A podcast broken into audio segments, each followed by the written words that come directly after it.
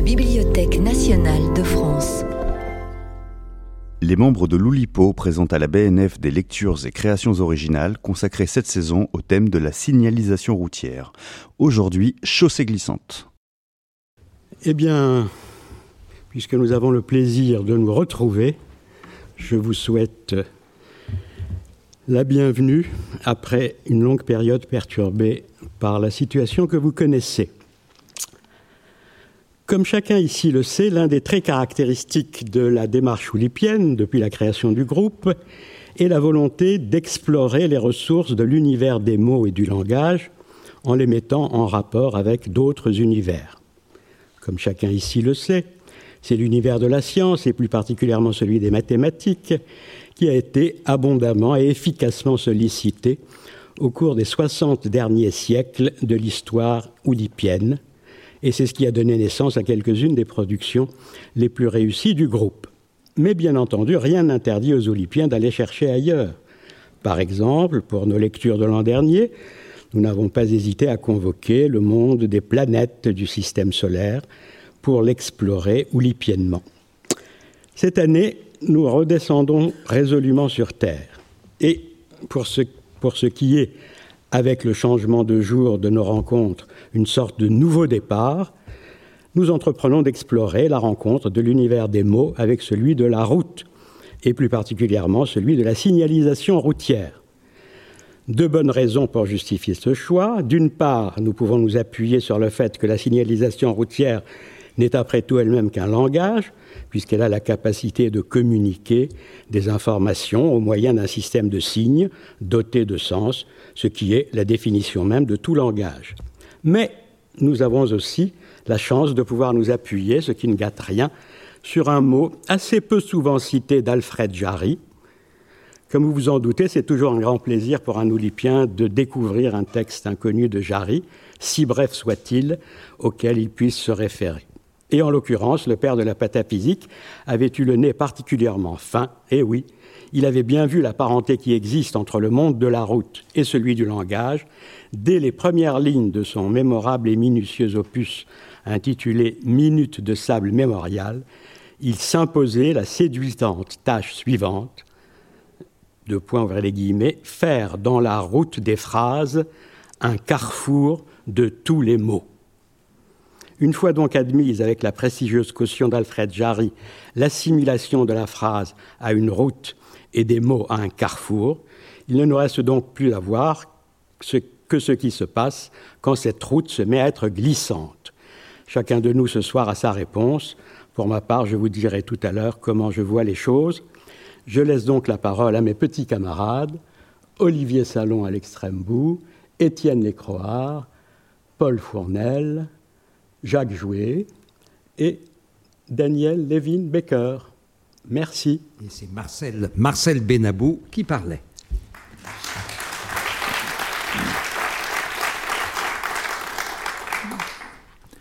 Je voudrais commencer par vous lire une nouvelle d'un recueil qui sortira au mois de mai prochain qui s'appellera Peloton Maison, dans lequel je raconte euh, des choses sur la vie du peloton cycliste. Donc là, je vais vous lire ce soir deux des nouvelles. Entre les deux nouvelles, il y a une route glissante. Voici la première. Descendre. Le monde est mal fait. L'idéal serait que la descente vienne avant la montée et pas après. Les organisateurs devraient faire des départs du sommet. Il faut être en forme pour descendre. Il faut être frais. Quand tu arrives au sommet d'un col, tu es forcément carbonisé, soit parce que tu étais vite et que tu jouais la gagne, soit que tu étais cuit et que tu montais à l'agonie. Tu bascules et tu as à peine le temps de tirer ta fermeture éclair, à peine le temps de boire une gorgée, tu es déjà sur ton plus gros braquet, et à la sortie de la première épingle, tu dois te lever pour relancer. Tes cuisses hurlent. Il n'y a pas de repos dans la descente. Il faut l'œil et la jambe. Il faut être à fond et pas déconner. On joue sa peau. J'ai pris la roue de Marco. Il est passé derrière moi au sommet et il m'a doublé dans le premier virage de la descente. Je me mets derrière lui à deux mètres et je calque mon allure sur la sienne. Marco est un descendeur. Ça existe, les descendeurs. Il ne faut pas croire que descendre, c'est se laisser glisser vers le bas. Pour bien descendre, il faut aller plus vite que la route. Il faut la dominer et jamais la subir. C'est pour ça qu'il faut être frais. Marco descend vite et ça ne se voit pas. Rien ne bouge. Il ne sort pas les genoux vers l'intérieur du virage. Ses freinages sont courts et secs, avec une dominante sur le frein avant. Ses trajectoires sont impeccables. Il ouvre large, fixe son point de corde et plonge. Il sort au ras du fossé et il est déjà en danseuse pour regagner sa vitesse. Il ne faut pas penser quand on descend. Il ne faut pas penser qu'on est à 90 km à l'heure sur des boyaux de 22 mm gonflés à 10 bars. Il ne faut pas penser qu'on est sur un cadre en carbone tendu comme un arc. Il ne faut pas penser aux enfants, à sa femme. Il ne faut pas penser à l'hélicoptère, à l'hôpital dans la vallée. Il faut voir tout ça en tête, mais jamais y penser. Il faut penser à aller vite, plus vite. Marco m'a pris cinq mètres, et je ne comprends pas. Nous avons le même gabarit, le même poids, le même matériel. Je sais faire du vélo comme lui, et il m'a pris cinq mètres. J'accélère et je ne le rattrape pas. Au virage suivant, je raccourcis mon freinage pour entrer plus vite dans la courbe et je sors trop large avec deux roues sur le bas-côté. J'évite la chute de peu, je relance et j'ai encore perdu deux mètres. Je ne suis plus dans l'aspiration. Je me profile encore davantage et je le regarde pour faire la même chose que lui. Je vais y arriver. J'ai l'impression de dessiner la route. J'arrive un peu plus vite dans l'épingle et je bloque un instant ma roue arrière. Je dérape et je me redresse immédiatement pour relancer. Marco accélère encore et d'un seul coup, je sens que je vais me casser la gueule. Si je le suis, je vais faire un tout droit dans une épingle, je vais sauter un muret et tomber dans le vide, je vais partir dans le pré et rouler dans la caillasse. J'ai perdu dix mètres. Pourquoi y a-t-il des hommes qui tournent quand d'autres vont tout droit? Pourquoi passe-t-il à deux kilomètres heure plus vite que moi dans le même virage? J'ai joué dans l'épingle, je freine court, je passe à fond, je sors nickel, je lève les fesses, j'appuie comme un fou et je perds encore trois mètres. D'un coup, je sens le froid de la descente, mes doigts durcissent sur les freins, il faut que je ralentisse, sinon je vais me raidir, et il n'y a rien de pire que la raideur en descente. Marco disparaît dans la courbe, il a une épingle d'avance sur moi maintenant. Je ne le vois plus, et je ne vois plus comment faire. Mes freinages s'allongent, je sors les genoux, dans les virages à droite, je tire mon buste à gauche pour résister à la force centrifuge, je suis dur. C'est idiot, on dirait que j'ai peur. Je vois Marco de haut, il fonce à deux lacets en dessous de moi. C'est un descendeur, Marco.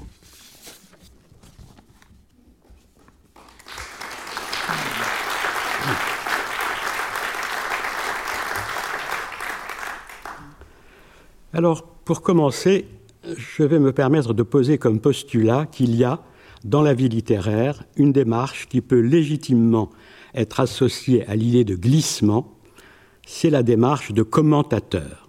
En effet, qu'est-ce qu'un commentaire sinon un mouvement lent, progressif et continu vers quelque chose, quelque chose qui serait le sens ultime du texte commenté? Si toute phrase selon le mot de Jarry que j'ai cité dans mon introduction, se présente comme une route, cette route est ouverte à l'exploration, sous la forme d'observations plus ou moins spécialisées, de la cohorte des chercheurs de vérité, linguistes, historiens, psychologues, psychiatres, psychanalystes. Mais quand bien même il aurait toutes les compétences requises, le commentateur de bonne foi n'est nullement assuré d'atteindre son but, car un texte déjoue toujours l'interprétation par l'excès dont il est porteur. Michel Foucault parlait à ce propos d'un excès du signifié sur le signifiant et de ce non-parler qui dort dans les paroles. C'est ce que je vais essayer de montrer à propos d'un poème un peu particulier du fondateur de l'Oulipo, François Le Lyonnais. Je rappelle donc que, dans un texte écrit peu après le décès de son ami Queneau, Le Lyonnais avait été amené à disserter très doctement sur ce qu'il appelle les poèmes de peu de mots. Il en distingue deux catégories, dont la seconde regroupe des citations poèmes faisant allusion à une émotion culturelle partagée par un petit nombre. De ces poèmes, il donne une liste qui a la beauté d'une véritable anthologie. Je ne résiste pas au plaisir de vous la lire dans sa totalité.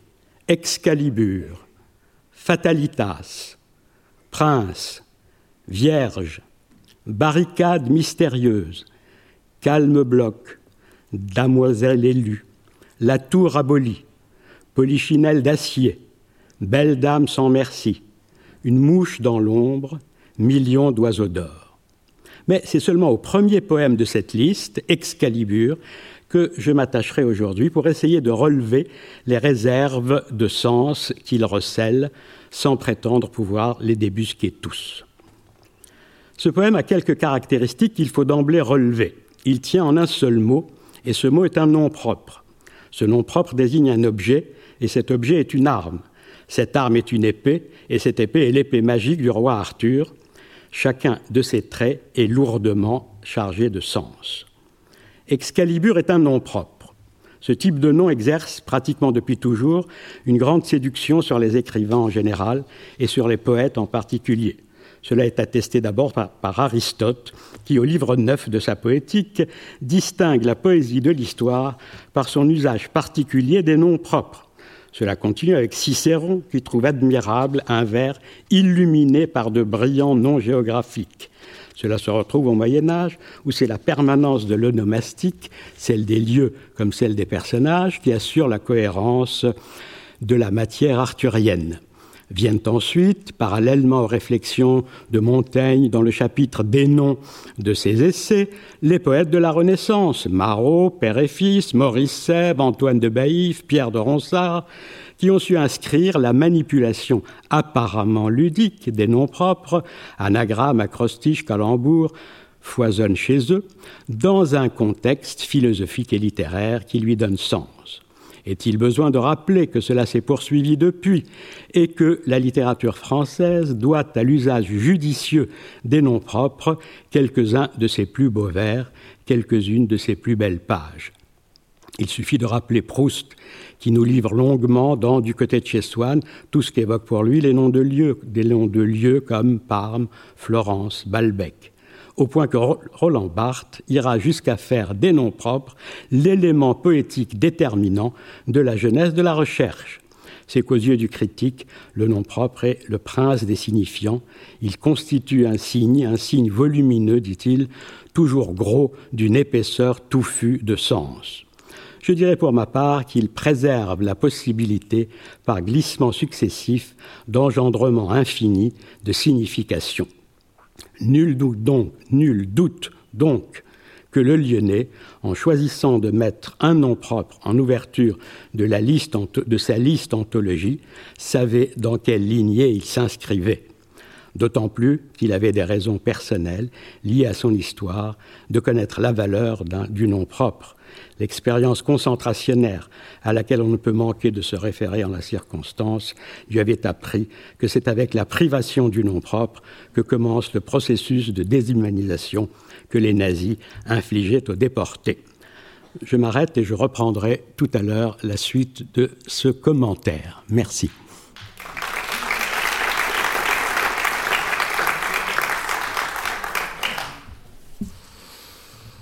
Art poétique les mots, les mots, ne se laissent pas faire comme des catafalques, et toute langue est étrangère.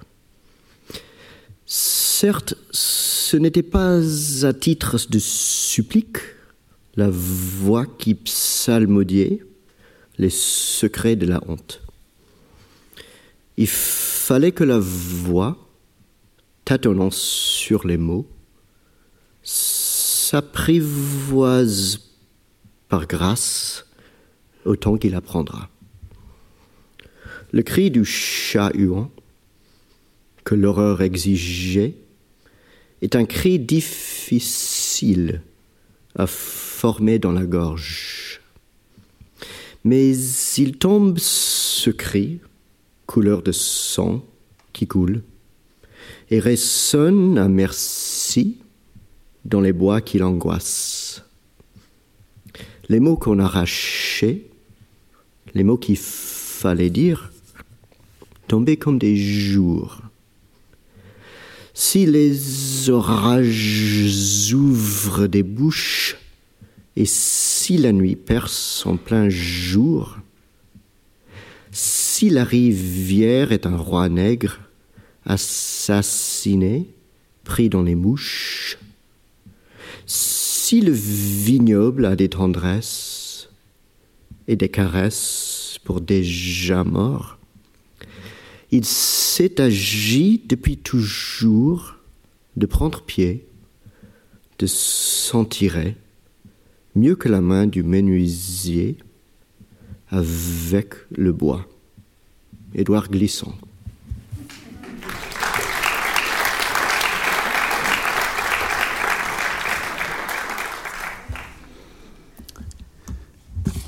Je fais depuis euh, quelque temps des, des dessinés. Je vais vous en montrer et lire un. Le zeugme est une figure de style que vous devez connaître et si vous ne la connaissez pas, vous allez vite la comprendre. J'ai couru. Retenez bien ça, j'ai couru. J'ai couru découvrir le monde, sur le haricot, ventre à terre, après les honneurs, les filles, après des chimères, le guilledou, ma chance, après la gloire, de ça et de là, ma carrière, le cachet, deux lièvres à la fois, le risque, à ma perte, sur le système, le monde, le pays, les rues,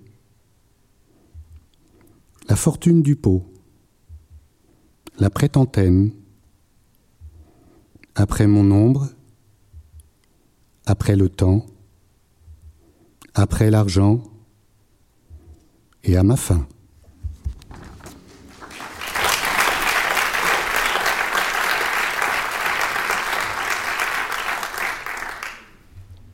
Chaussée glissante. C'était un soir de décembre un sinistre et menaçant soir de décembre où je glissais silencieusement sur la chaussée, seul sur ma bicyclette. L'atmosphère était sale et sordide. Il faisait tristement frisquet, avec des accents qui vous glaçaient le sang jusqu'à l'os. J'avançais silencieusement sur la chaussée glissante. L'asphalte reflétait les scintillements stellaires de Sirius d'Antares, de la Croix du Cygne et de la Petite Ours, qui par simple symétrie me signalait le sud phosphorescent. J'esquissais des pas de danse vélocipédiques à force de scruter le ciel aussi anthracite que soulage sait le décider et le dessiner. C'était un sale soir de décembre où l'angoisse atroce, despotique, sur mon cerveau transversal dressait son enseigne assombrie.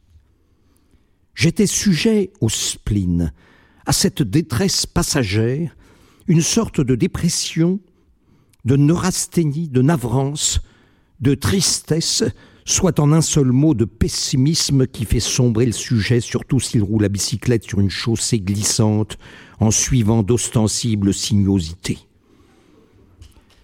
Comme dit la sentence pleine de sagesse, quand l'espoir est absent, les chaussées glissent et les cyclistes dansent sur la chaussée glissante. Le froid saisissant silencieusement engourdissait mon esprit, renforçait ma dépression.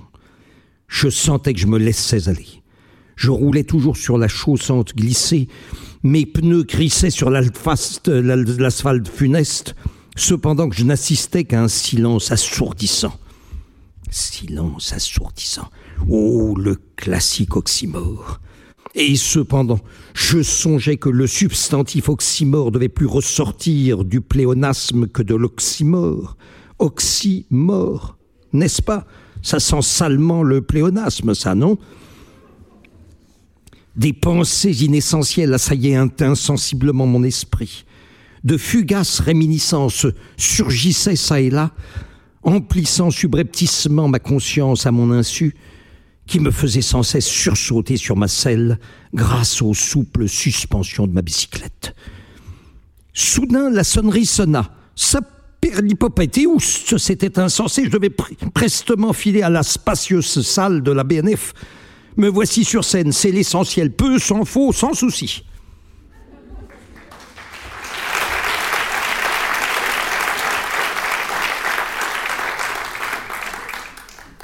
Voici la glissade annoncée sous forme d'une morale élémentaire.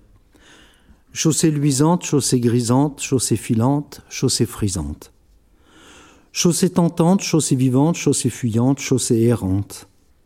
Chaussée puissante, chaussée dolente, chaussée violente, chaussée indolente. C'est au moment précis où je décolle que je comprends fort à propos que je ne sais rien de l'envol. Chaussée grisante, chaussée méchante, chaussée vivante, chaussée glissante.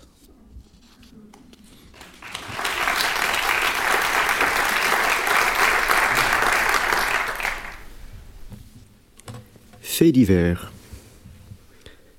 Fallait-il donc faire tant de bruit autour d'une chaise et n'est pas du crime? C'est du vieux bois qui se repose, qui oublie l'arbre et sa rancune et son pouvoir. Elle ne veut plus rien, elle ne doit plus rien, elle a son propre tour, l'écuelle rouge aussi, où l'eau sale s'oublie, et qui pourrirait, elle sera lavée mais moi, les saisons parties s'entasser vers le nord et l'est ne m'ont pas lavé. Et cela n'empêche qu'ailleurs il y a l'eau glaciale et noire entre les grands rocs. Et la marée haute ne fait qu'y passer. Lorsque l'eau bout, est-ce vous qui appelait Avez-vous mal? Ou bien N'avez-vous pas quitté le seuil? Vous l'envoyez qui n'aurait pas osé venir. Édouard Glisson.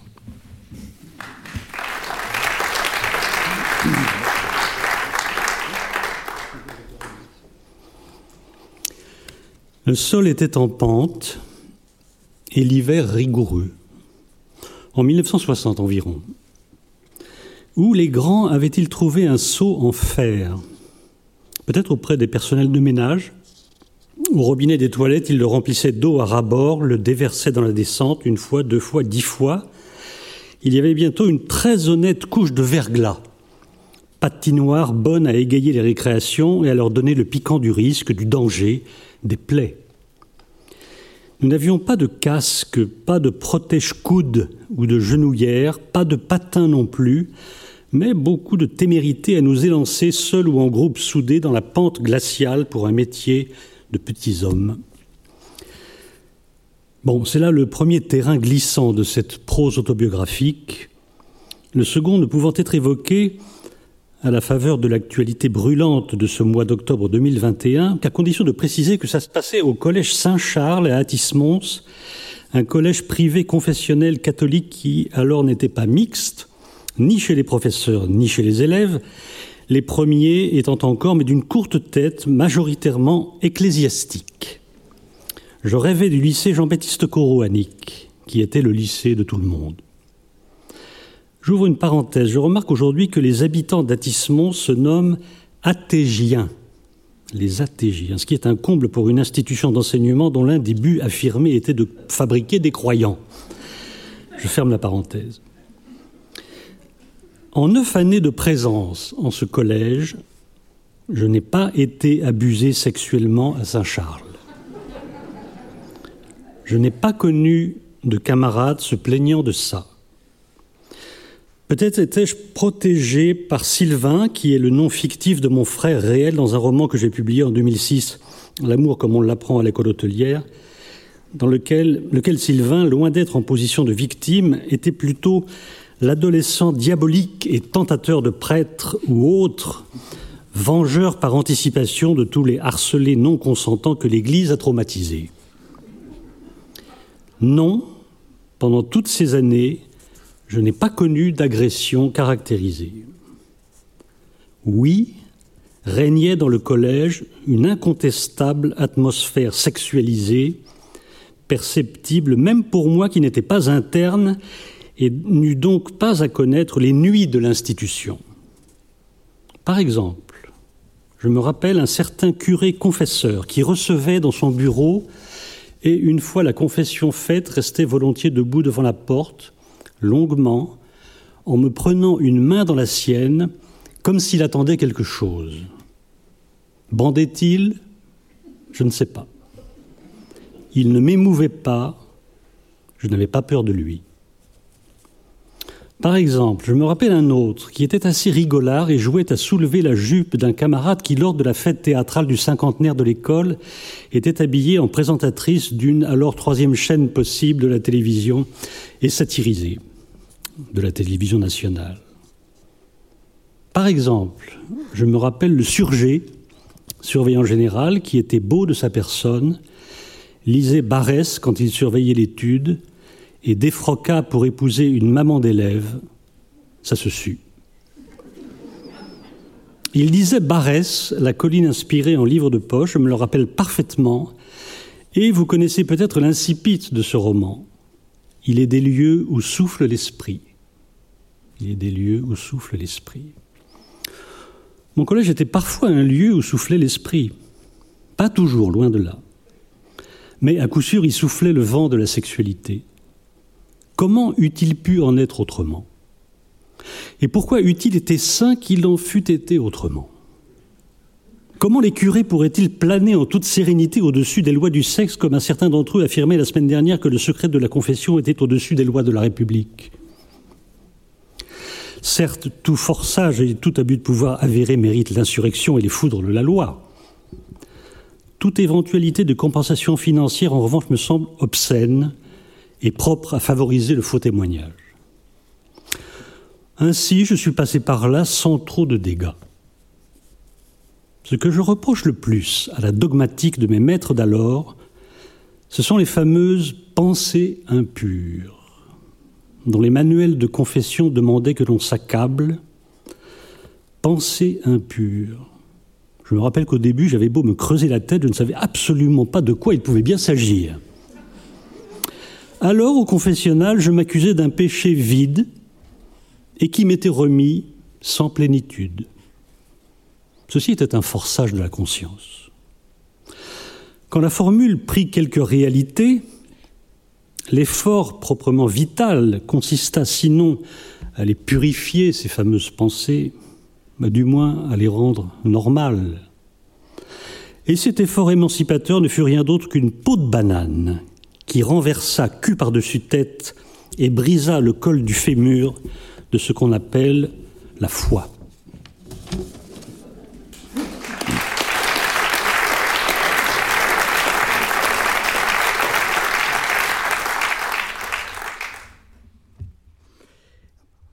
Euh, depuis euh, quelques années, euh, je ne sais pas si, je vous l'ai dit, mais j'ai retrouvé un peintre des siècles précédents.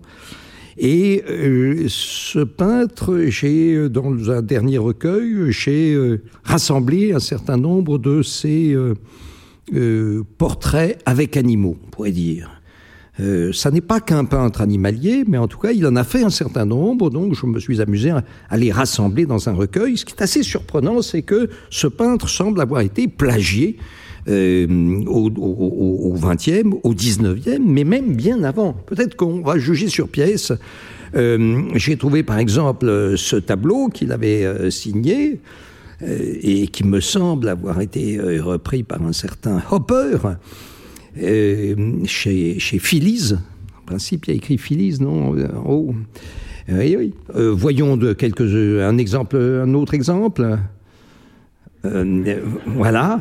Alors, au, au, verso, je voyais que ça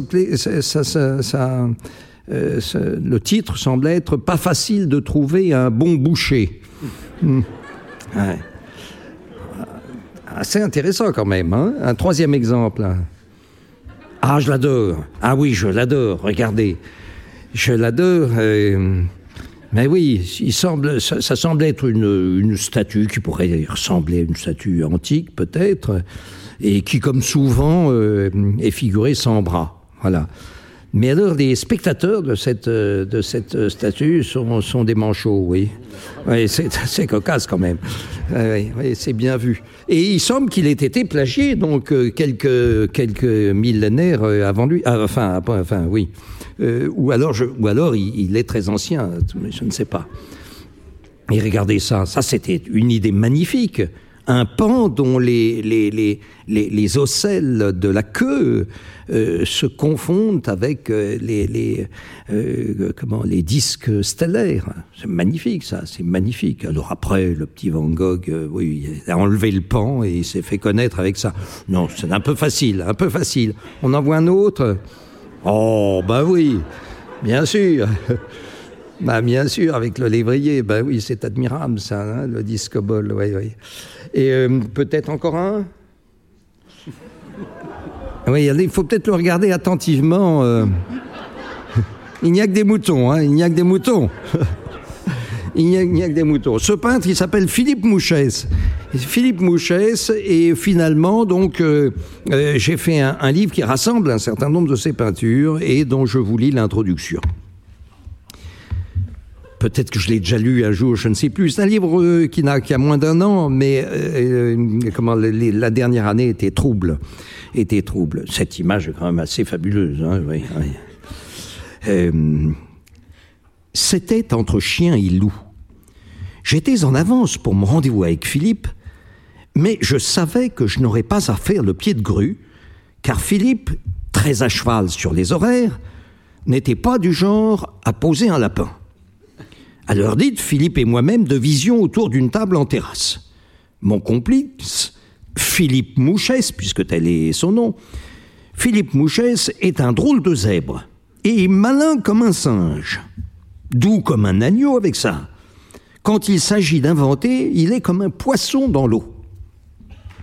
Après avoir, lors de nos deux précédents livres communs, détourné des tableaux du patrimoine, car tel est son cheval de bataille, en traitant du zeugme en peinture, voilà une réapparition du zeugme, histoire de l'art et d'en rire, ou alors en fusionnant deux tableaux, une sorte de mariage de la carpe et du lapin dans Carambolage, Philippe a pris un perroquet, c'est-à-dire un pastissement, un pastissement, et le taureau par les cornes, et il m'a dit tout simplement on devrait faire un troisième tome. D'un seul coup, il s'est mis à faire un froid de canard et à pleuvoir comme vache qui pisse. Et là-dessus, un vent a décorné les bœufs. Un vrai temps de chien. Il n'y avait plus un chat d'or, on commençait à avoir une faim de loup. Alors on est rentré à l'intérieur du restaurant. On était serrés comme des sardines. L'époque dont je vous cause est ancienne, bien avant le confinement. On cherchait des idées. En fait, il nous fallait seulement une idée, mais une idée originale et pas piquer des hannetons. Seulement voilà, moi, en vrai rat de bibliothèque, j'ai une cervelle d'oiseau. Ah oui? Ai-je répondu à sa proposition avec un chat dans la gorge? Peut-être c'est euh, Ah oui? Enfin non, je sais plus. Bien sûr, c'était guère encourageant, mais ça servait de relance. Sans prendre la mouche, Philippe a émis quelques suggestions, comme traiter la contrepétrie en peinture. Il l'avait déjà fait dans une plaquette contrepétrie, contre-picterie, justement le, pendant de la contrepétrie en peinture, admirable, publié au crayon qui tue, euh, grâce à Thierry Foulque, en 2011, ce qui nous empêchait de décliner de nouveau cette idée.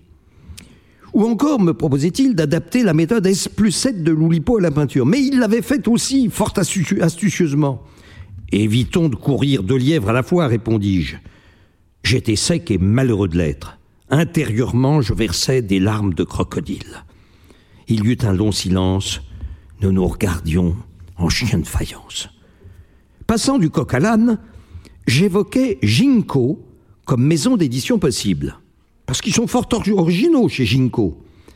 Et bien sympathiques de surcroît. Et connus comme le loup blanc. Montant sur ses grands chevaux, Philippe me répondit qu'il fallait pas mettre la charrue avant les bœufs Il avait raison, ça faisait pas avancer notre affaire. Je regardais Philippe comme une poule qui aurait trouvé un couteau de Lichtenberg. On a émis encore quelques idées qui ne cassaient pas trois pattes à un canard. Une idée véritablement neuve, ça se trouve pas sous le sabot d'un cheval. Je baillais aux corneilles, je n'avançais pas d'idées, je tournais autour du pot en faisant l'autruche. Je sentais mon cerveau plat comme une limande. Bref, j'étais muet comme une carpe. J'avais le bourdon et des fourmis dans les jambes par-dessus le marché. Je devenais d'autant plus chèvre qu'à l'inverse, frais comme un gardon. Philippe, avec sa mémoire d'éléphant, se détendait, me faisait de plus en plus de propositions pour le livre à venir. Excité comme une puce, il essayait de me tirer des vers du nez. Je bafouillais quelques borborigmes indistincts, mais lui, têtu comme une mule, insistait. Je voulais quand même pas être le dindon de la farce. Je finis par lui dire que je donnais ma langue au chat. Brusquement, à force de peigner la girafe, ça nous a mis la puce à l'oreille. Nous nous sommes regardés, nous avons commencé à rire et brusquement, ce fut inextinguible, nous nous tordions comme des baleines. Mais oui, il y avait anguille sous roche, car ça commençait à faire beaucoup de bestioles dans notre aventure, dont nous refusions qu'elle s'achevât en queue de poisson. Et si Philippe incrustait un animal bien choisi dans un tableau du patrimoine, moi j'en ferais un commentaire sous forme de fable, façon La Fontaine, comme si le peintre avait composé son tableau avec l'animal. Eh ben, on déclinerait ce principe une quarantaine de fois et ça ferait notre troisième livre. Cette idée nous donna la chair de poule. Nom d'un chien, on tenait le filon. Cochon qui s'en dédie. Et ça, c'était ben chouette.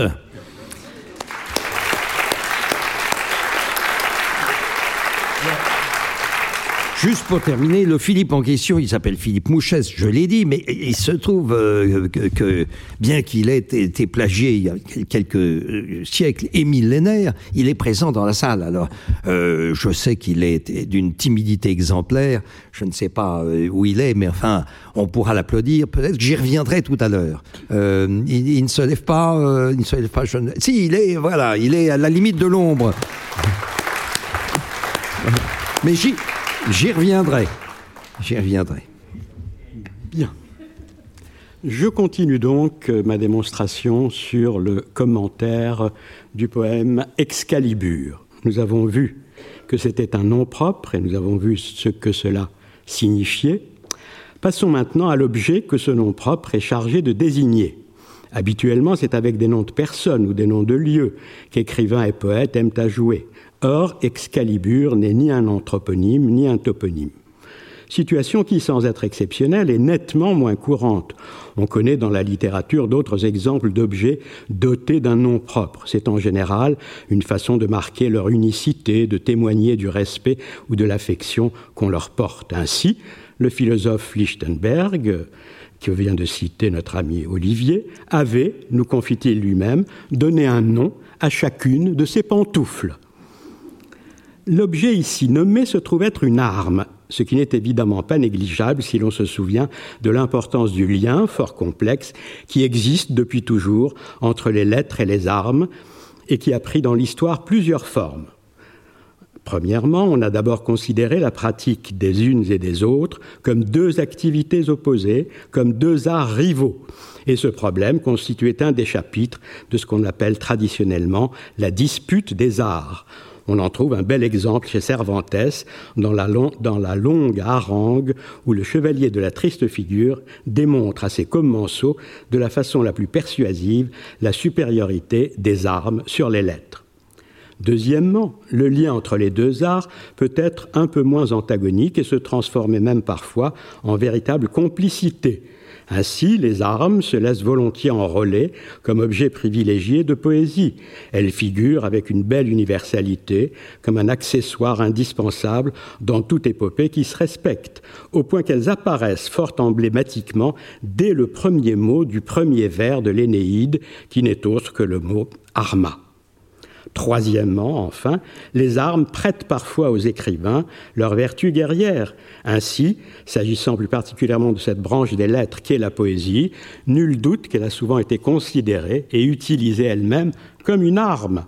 Il est en effet des circonstances historiques où le poète ne peut s'empêcher de se révolter, de s'indigner, et n'hésite pas alors à faire de ses poèmes de véritables armes de combat. Ce fut le cas des guerres de religion pour Ronsard, du despotisme de Napoléon III pour Hugo, de l'occupation allemande pour l'ensemble des poètes de la résistance, ce qui ne pouvait évidemment laisser le Lyonnais indifférent. Mais à quel type d'arme avons-nous affaire? Il s'agit d'une épée, c'est-à-dire d'une arme d'attaque. Nous savons que l'épée est avec la lance un élément important dans la plupart des cultures mondiales. On la trouve, pour ne prendre que cet exemple oriental, dans les légendes entourant la naissance du grand conquérant turco-mongol Tamerlan. En effet, dit-on, son père, qui attendait un héritier, aurait eu un rêve dans lequel un ange, sous les traits d'un beau jeune homme, lui serait apparu, lui tendant une épée, ce qui fut aussitôt interprété comme l'annonce que son fils allait conquérir le monde à la pointe de son épée. En Occident, elle est l'attribut du chevalier médiéval, et les quatre parties qui la composent, la lame, la garde, la poignée, le pommeau, correspondent aux quatre vertus humaines fondamentales, la sagesse, le courage, la force, la justice. Mais Excalibur, l'épée célébrée par le Lyonnais, et forgée par l'enchanteur Merlin, vient tout naturellement se ranger dans le vaste musée des armes héroïques, aux côtés d'autres épées fameuses. Je vous en rappelle quelques-unes. Euh, Runtig dans Beowulf, euh, celle de Charlemagne, Joyeuse, celle de Roland, Durandal, celle de l'archevêque Turpin, Almas, etc., etc. J'en passe parce que j'en ai un certain nombre. Mais n'oublions pas que, dans quelque environnement qu'elle apparaisse, l'épée se trouve potentiellement porteuse d'un sens symbolique, instrument incisif des révélations fulgurantes, des sentences d'autorité. Elle ne s'embarrasse pas de, périphrases, mais tranche dans le nœud gordien des trop longs débats et des complications spéculatives. Ceci était une citation une candidate idéale donc pour incarner ce concentré de poésie que veut être le poème de peu de mots. Mais ce n'est pas tout. Excalibur évoque la noble figure du roi Arthur, l'épée et son royal détenteur étant en l'occurrence indissociables. Ici, chanter l'arme, c'est aussi chanter le héros. La chaîne d'ailleurs ne s'arrête pas là. Si l'on glisse de l'arme au héros, le héros à son, à son tour mène vers la geste dont il est le centre et donc plus généralement vers l'univers médiéval un univers pour lequel le Lyonnais, comme son complice Queneau, auteur d'un curieux poème rarement cité intitulé Aspect récent du Moyen Âge, nourrissait une dilection particulière. Peut-être a-t-il gardé en tête, reste de lectures anciennes, ce vers de Verlaine, ces vers, le Moyen Âge énorme et délicat, qu'il faudrait que mon cœur en panne navigât, loin de nos jours d'esprit charnel et de chair triste.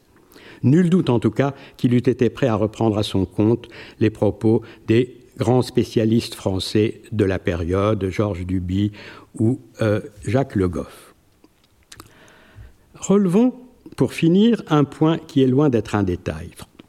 François Le Liennet a choisi de donner la forme Excalibur, version anglo-saxonne tardive du nom authentique qui serait plutôt, d'après Jacques Roubaud, Escalibour, Force est de constater que ce choix linguistique s'inscrit dans une tradition chère à divers poètes qui aiment mêler dans leurs écrits leur langue natale et une langue étrangère. On retiendra chez les Français deux exemples significatifs. Baudelaire, dont on sait la place qu'il a fait dans son œuvre au mot spleen, Rimbaud, qui emprunte à l'anglais le mot illuminations pour en faire le titre de son ultime recueil, Illumination, et insère dans ce, et insère dans ce même recueil un certain nombre de pièces, dont une, dont celle intitulée Being Beauteous, Bottom, Fairy. Dans le cas qui nous occupe, le choix s'explique aisément.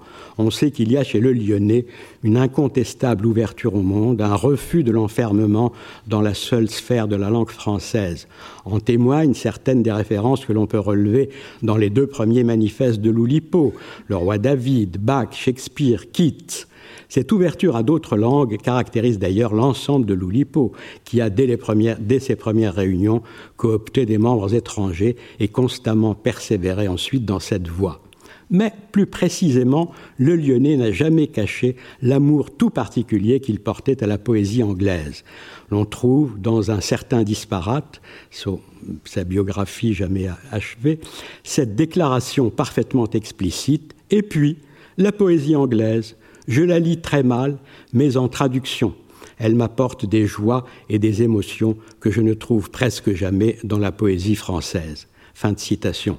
Ce que confirme le fait que Shelley figure en tête de ces citations angéliques visitations de poètes évoquées dans le dernier paragraphe de la peinture à. Conclusion, riche de toutes les résonances que nous venons d'évoquer, Excalibur est, assurément un nom qui ne pouvait que séduire le combattant tenace qu'a été sa vie durant, et notamment au sein de la résistance, François le Lyonnais. Il n'est du coup pas surprenant que ce soit ce nom-là et nul autre qui, ait été jugé digne d'être placé et en quelque sorte brandi à l'entrée même de l'anthologie à laquelle il confère une tonalité énergique et pour ainsi dire militante. On ne peut s'empêcher de songer à, citation, cet ange très puissant debout à l'horizon dans le nu de son glaive qui se dresse dans le Guignon, poème de Mallarmé. Merci.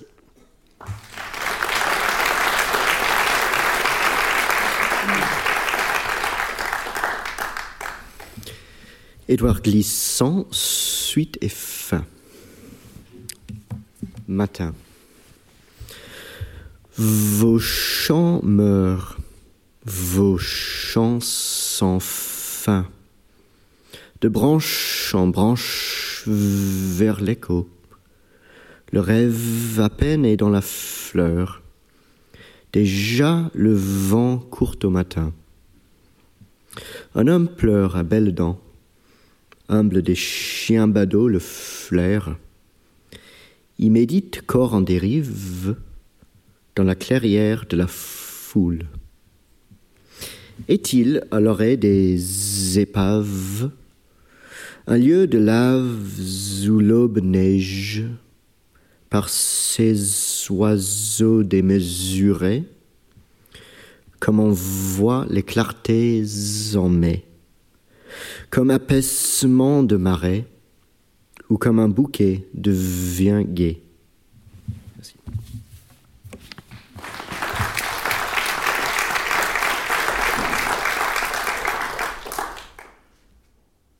Aucune trace de freinage sur la route. Juste le parapet et lui, en contrebas, disloqué dans la pierraille. Plus loin, le vélo explosé, le médecin aussitôt, le directeur sportif juste après, et la sirène de l'ambulance dans le lacet du col. On ne dit rien parce que c'est très grave. Elles ne peuvent plus marcher comme ça, les jambes. Ni le reste d'ailleurs, et puis le sang. Le directeur sportif dit Ça va aller. On va te tirer de là. Il lui pose la main sur la joue parce qu'il a l'air soudain si jeune, son champion détruit. Ses lèvres bougent, le directeur se penche pour entendre. C'est mon métier d'aller vite. Les infirmiers se laissent glisser dans la pente avec tout le routillage, les premiers journalistes se penchent sur la rambarde, la première caméra penchée sur une moto, on gonfle les attelles, on glisse la civière, quand on touche la jambe, il hurle à remplir la montagne, piqûre, perfusion, morphine. L'hélico cherche un coin plat pour se poser, les cheveux volent, il a froid, on lui met une couverture de survie qui brille comme l'or, il faut le hisser dans la caillasse, on s'y met à six, le directeur sportif tient la main de son coureur, elle est glacée. Dans l'hélicoptère, il murmure C'est mon métier d'aller vite, puis ferme les yeux pour ne plus les ouvrir avant l'hôpital. La civière l'attend, puis les urgences, et le bloc qui est prêt. L'orthopédiste dit qu'il va voir et faire au plus vite. Dans la nuit, il lui visse plus de titane sur le squelette qu'il n'en a sur son vélo. C'est très sérieux, dit-il, surtout le bassin, les jambirons. Ce sera long. En salle de réanimation, il ouvre les yeux après une nuit longue comme un Tour de France. Il ne sait pas où il est. Les murs sont verts. Une infirmière s'approche, elle sourit, elle règle la perfusion. Tout s'est bien passé, dit-elle. Il essaye de bouger sa langue pâteuse dans sa bouche, Il veut parler et boire. Elle se penche sur lui, passe un linge humide sur ses lèvres. Il peut enfin lui dire d'une voix faible C'est mon métier d'aller vite. Il le dit aussi à son père, à sa mère et à sa copine dans la chambre où on l'a couché. Il le dira encore à son directeur sportif, venu aux nouvelles entre deux étapes, et puis il se taira. Trois mois de silence pendant lesquels il parlera avec les yeux, disant peu, trois mois de tête à tête avec le plafond, espacer des visites. Un jour, c'est le retour à la montagne, dans un vaste chalet vitré, où on réhabilite, torture, retape, assouplit. Ce sont d'abord des petits gestes sur le lit, des pressions sur les genoux, des jambes pliées, étirées, quelques pas entre des barres parallèles, d'illisibles douleurs silencieuses. La jolie kiné promet ce matin un régal. Elle l'aide pour la première fois à se hisser sur le vélo ergonomique. Immobile, il retrouve ses marques. Lentement, il commence à tourner les jambes, puis un peu plus vite. Il regarde la kiné comme s'il la découvrait. C'est mon métier d'aller vite. Puis il pédale.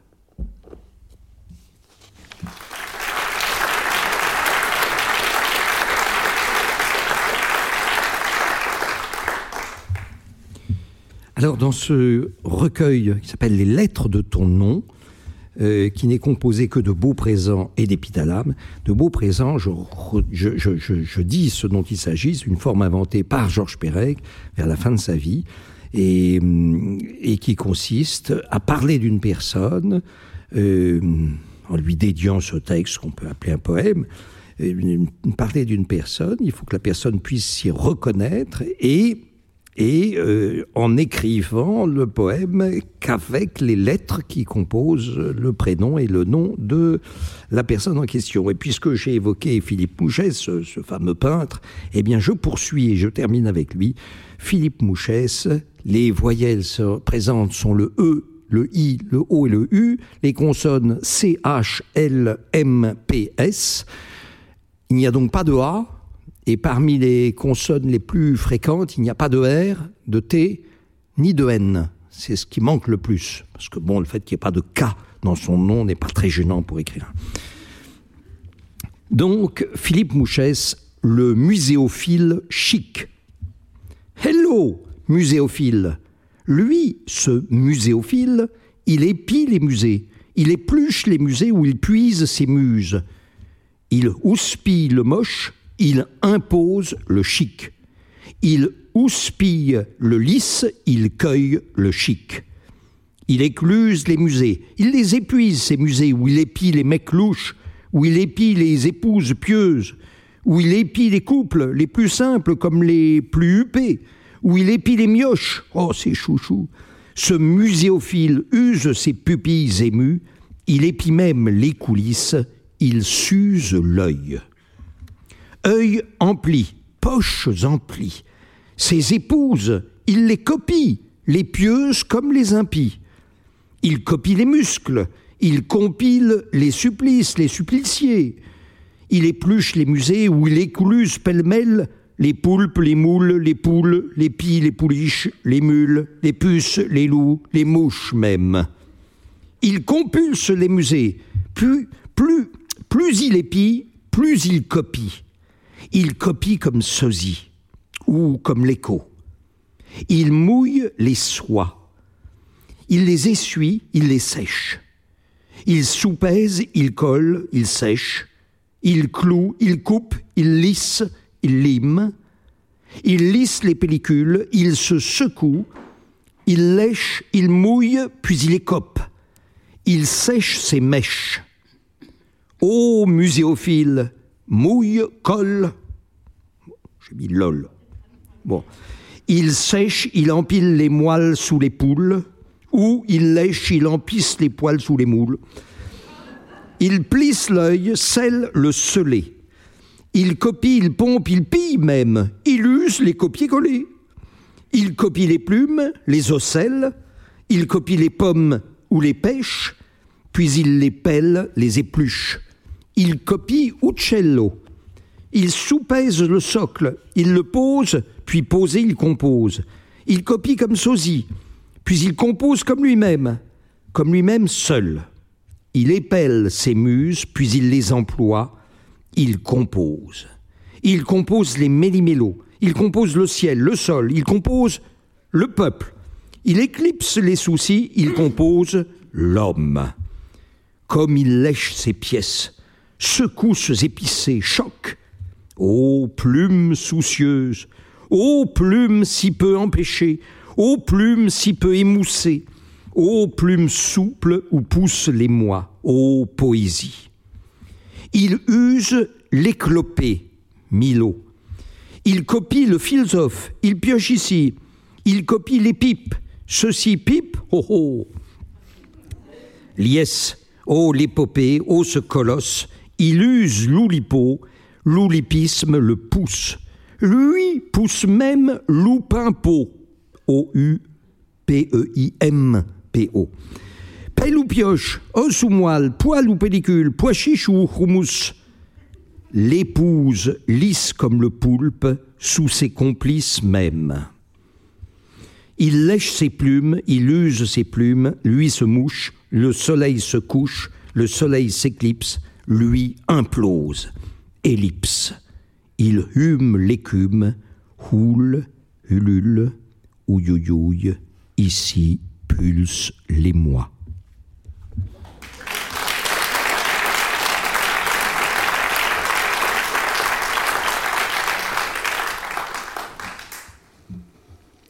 Je fais aussi en ce moment des logoralies alphabétiques et dessinées. Le logorally alphabétique, c'est un texte qui, dans lequel je prends tous les mots du dictionnaire entre deux mots.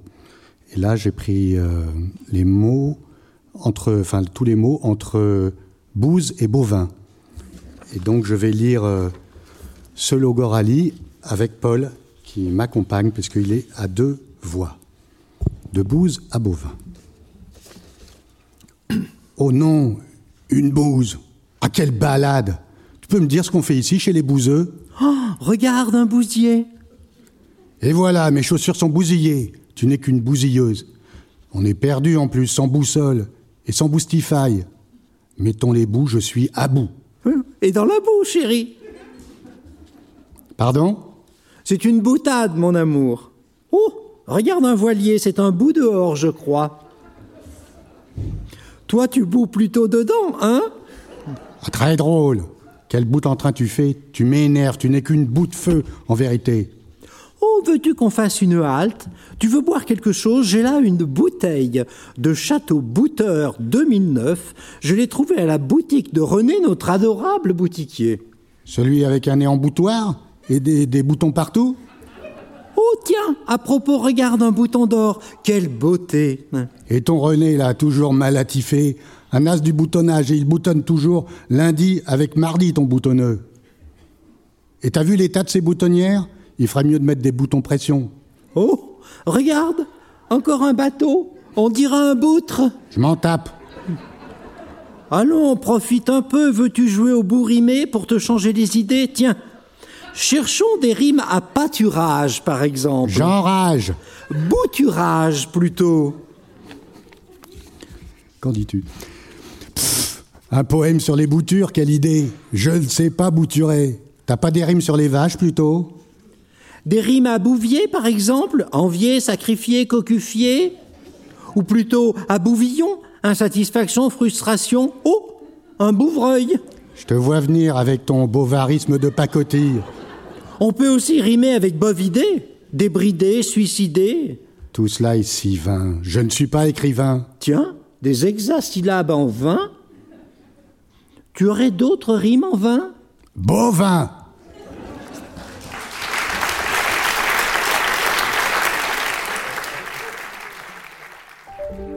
Vous venez d'écouter un podcast de la Bibliothèque nationale de France. Retrouvez les conférences, rencontres et créations de la BNF sur toutes les plateformes de podcast ainsi que sur le site bnf.fr.